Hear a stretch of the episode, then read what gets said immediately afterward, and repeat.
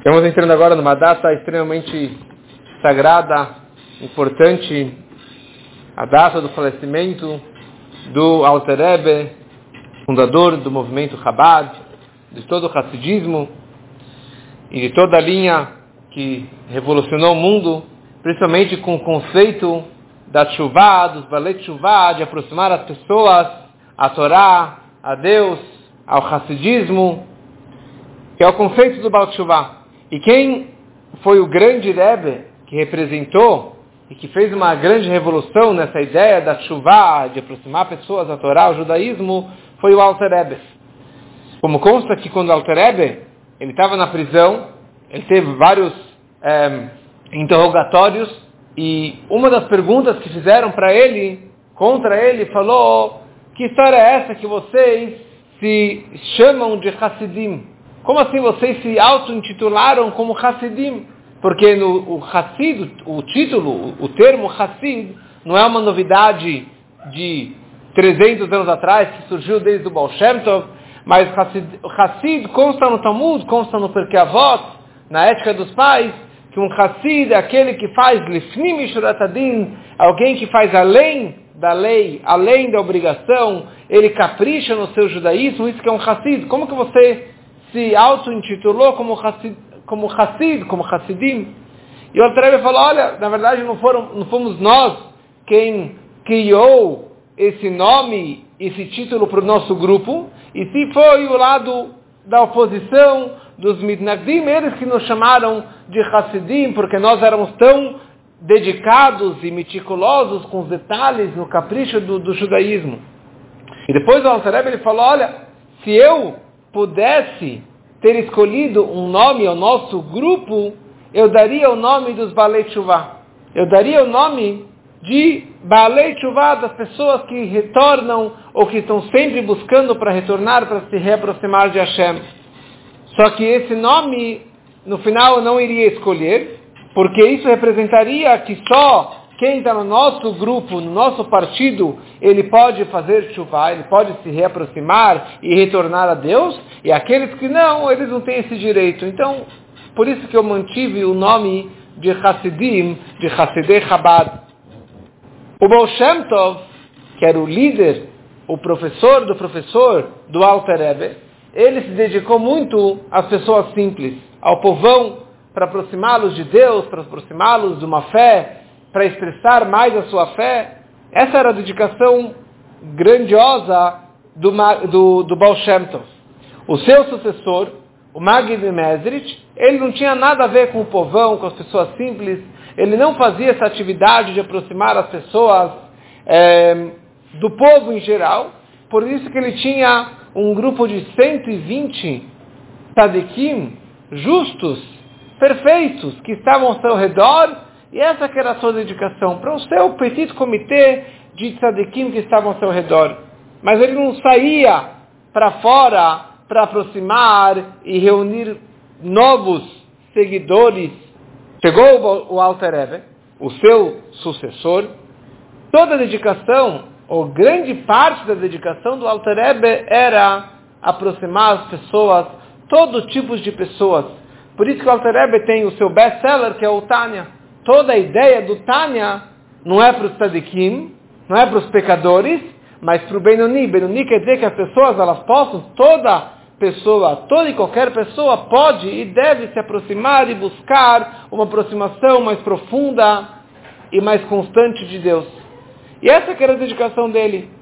E hoje eu queria contar três historinhas do Alter Ebe, de centenas de histórias, mas três histórias que demonstram essa ideia da sua dedicação a aproximar todas as pessoas.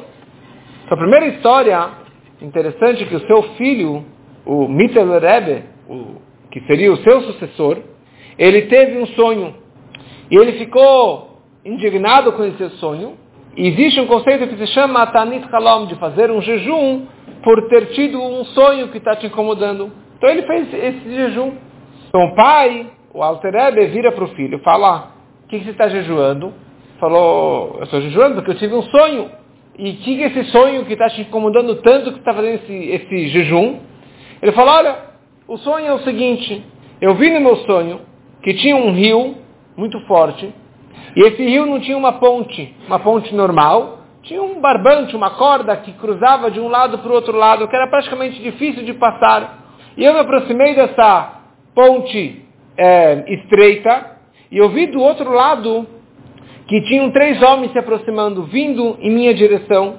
No meio tinha um homem alto de barba ruiva. Do seu lado direito tinha um homem baixo com a perna esquerda inchada. E do lado direito estava você, tava, do lado esquerdo estava você, meu pai, o Alterebe. Então, do meio, falou para aquele que estava do lado direito com a perna inchada. Ele falou, por favor, você pode cruzar o rio. Ele começou a cruzar, e daí a água subiu, subiu, uma correnteza, um, um, um fluxo assim de água muito, muito forte, ondas, e foi muito difícil, e milagrosamente ele conseguiu cruzar aquele rio. E daí ele vira para você, meu pai, o Alterere, e falou que cruzasse. E facilmente você subiu, cruzou o rio, a água, na hora que se aproximou do rio, a água baixou, as, as ondas baixaram, e sem nenhuma correnteza, e facilmente você cruzou aquele riozinho. Então o Alterebe vira para o filho e fala, porque você, você jejuou, foi um, um, sonho muito bonito, o que estava jejuando? Ele falou, mas quem eram essas pessoas? E ele falou, o ruivo do meio era o Baal Tov, como é sabido que ele, que ele era ruivo. O do lado direito, o mais baixo, era o Magid, o seu sucessor. E depois era eu. Ele falou, mas por que quando o Magid se aproximou da água, a água subiu fortemente? E quando o senhor, meu pai, se aproximou, a água estava tranquila. Aí o Alter fala para o seu filho, fala, o que você está me comparando com o meu mestre? O meu mestre, ele não seguiu o seu mestre, o Baal Shem Tov, de fazer Balechuvá, de aproximar pessoas a Torá e a Deus. Mas eu, grande parte da minha dedicação, do meu trabalho de fazer Balechuvá, e por isso que eu consegui cruzar o rio facilmente, a água baixou e não veio aquela, aquela correnteza. Uma segunda história, que tinha um Hassid, um discípulo do Alter Ebe, que o seu filho, ele gostava muito de cavalo, e ele montava no cavalo, e galopava, e galopava, e desde pequeno ele curtia o cavalo, e ele cresceu, ficou muito profissional, e começou a fazer viagens e excursões de, de corrida e hípica, sei lá o que mais, e com o tempo ele acabou se assimilando e acabou largando e abandonando o judaísmo. E daí o pai ficou muito chateado com essa situação toda, e o, o Altarebe falou, olha, manda teu filho vir aqui para conversar com ele. Ele estava muito com vontade de conversar com o Altarebe, mas ele foi. Ele entra na audiência particular. E o que, que o Altarebe começa a falar com ele? Sobre cavalos, sobre raças, sobre tipo, tamanho, e o tamanho, e o peso, e todas as descrições dos cavalos de corrida, dos cavalos profissionais. E ficaram lá um tempão conversando só sobre cavalos. E o, o rapaz ficou surpreso. Ele viu que o Alterebe manjava, entendia bem de cavalo. E daí ele esqueceu que ele estava na frente do grande Rebbe, o grande tzadik, o Alterebe. E no final da conversa o Alterebe vira para ele e fala, me fala uma coisa. O que é melhor? Um cavalo de raça, um cavalo caro? Ou um cavalo pangaré, um cavalo que está quase morrendo? Como os cavalos lá do sítio que estão quase morrendo, que não conseguem nem pegar uma pessoa em cima, não conseguem puxar uma carroça. Daí o rapaz ficou surpreso e falou, não estou entendendo. Que, que, pergunta é essa? Como você está comparando? Eu vejo que o senhor entende de, da diferença entre os cavalos. E você vai numa pergunta ridícula como essa? O Altarebbe falou para ele, eu não estou entendendo. Se você pega um cavalo de raça, um cavalo de corrida, e ele errou o caminho, ele vai quilômetros e quilômetros de distância. Se você tiver um cavalo bangaré, ele andou alguns metros, e daí você volta, e você volta para a estrada correta. Qual a vantagem de você ter um cavalo veloz?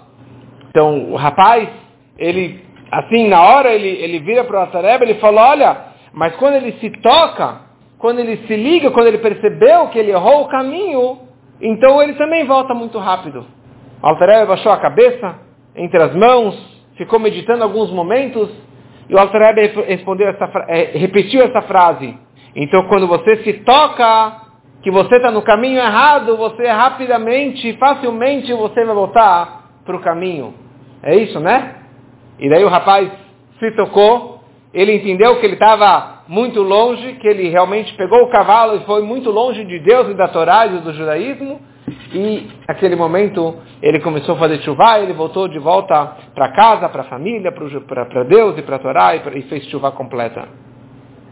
Tem uma outra história muito comprida, muito comprida, muito conhecida também essa história, mas em resumo, tinha um judeu que ele nasceu numa cidade muito racídica, todos da cidade eram Hassidim, seus pais, a família toda, seus mestres, o Shochet, o Moel, todos eram Hassidim. E esse garoto era um crânio. E ele já de pequeno já conhecia todo o Talmud, e todo, todo o código de leis, tudo de cor salteado, todo o Tanakh. E era um, um garoto prodígio. E em algum momento caiu na mão dele um livro de matemática. Eles moravam lá no Stettel, numa aldeia isolada. Caiu um livro de matemática na mão dele. Ele começou a ler. E se interessou, e se interessou, e começou a comprar outro livro e se aprofundar na matemática. Até que ele, quando ele fez o bar mitzvah, ele entendeu que o Stettel, a aldeia onde ele morava, era um bando de, de, de ignorantes, pessoas que não sabiam, não conheciam do mundo, e ele decidiu viajar para Viena. Ele foi para Viena, foi para uma faculdade, cresceu e avançou na faculdade em matemática, se formou como matemático, e ele, obviamente, que largou todo o judaísmo, casou com uma não-judia, e assim ele foi muito, muito longe.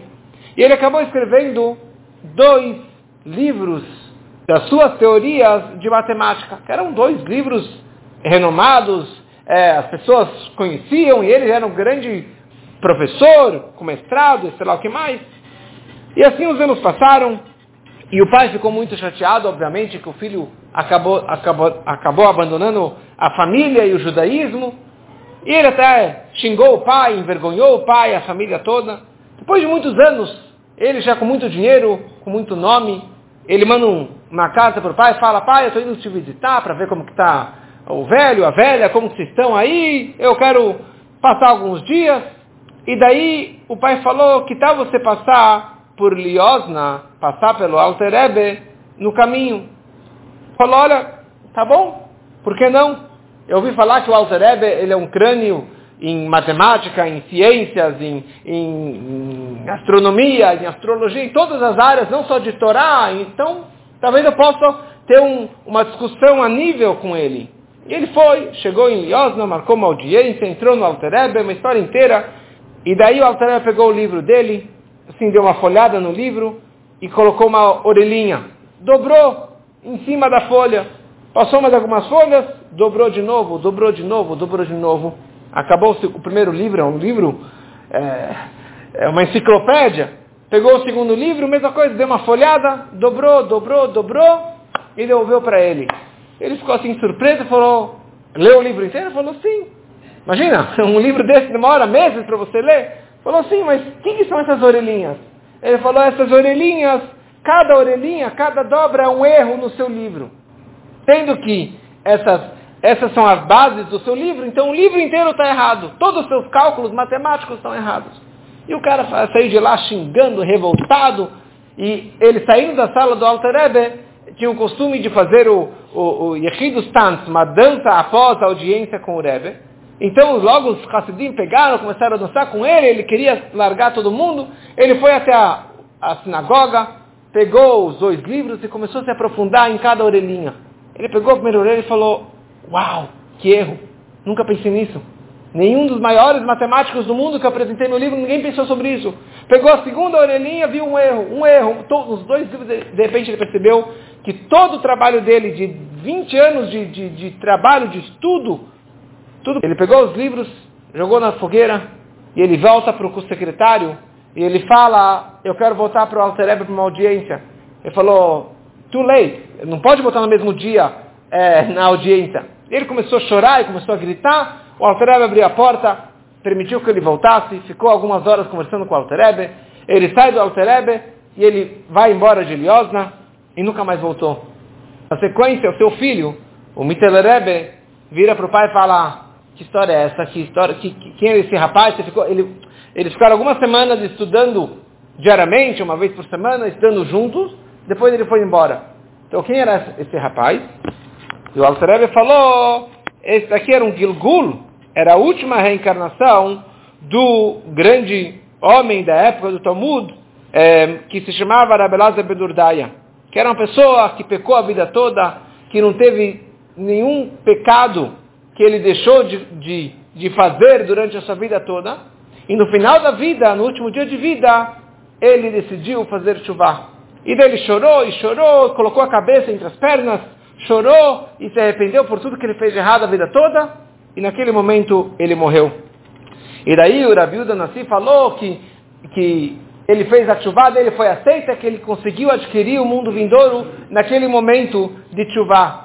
Só que o Alter conclui a história e fala, essa alma já fez um Gilgul, já voltou ao mundo inúmeras vezes. E ele sempre nascia numa família de judeus religiosos, e daí, no decorrer da vida, ele acabava novamente largando o judaísmo. E não conseguia consertar a sua alma. E dessa vez, eu entendi que era a última vez do Gilgul, da reencarnação, da última chance que ele tinha para consertar a sua alma, e eu fiz Mitsirut Nefesh, alto sacrifício para que ele viesse até aqui, para aproximar ele, fiz todo esse esforço e consegui salvar a alma dele, e agora ele descansou no mundo vindouro. Então, são essas algumas histórias de Tshuva que o Alter fez durante a sua vida.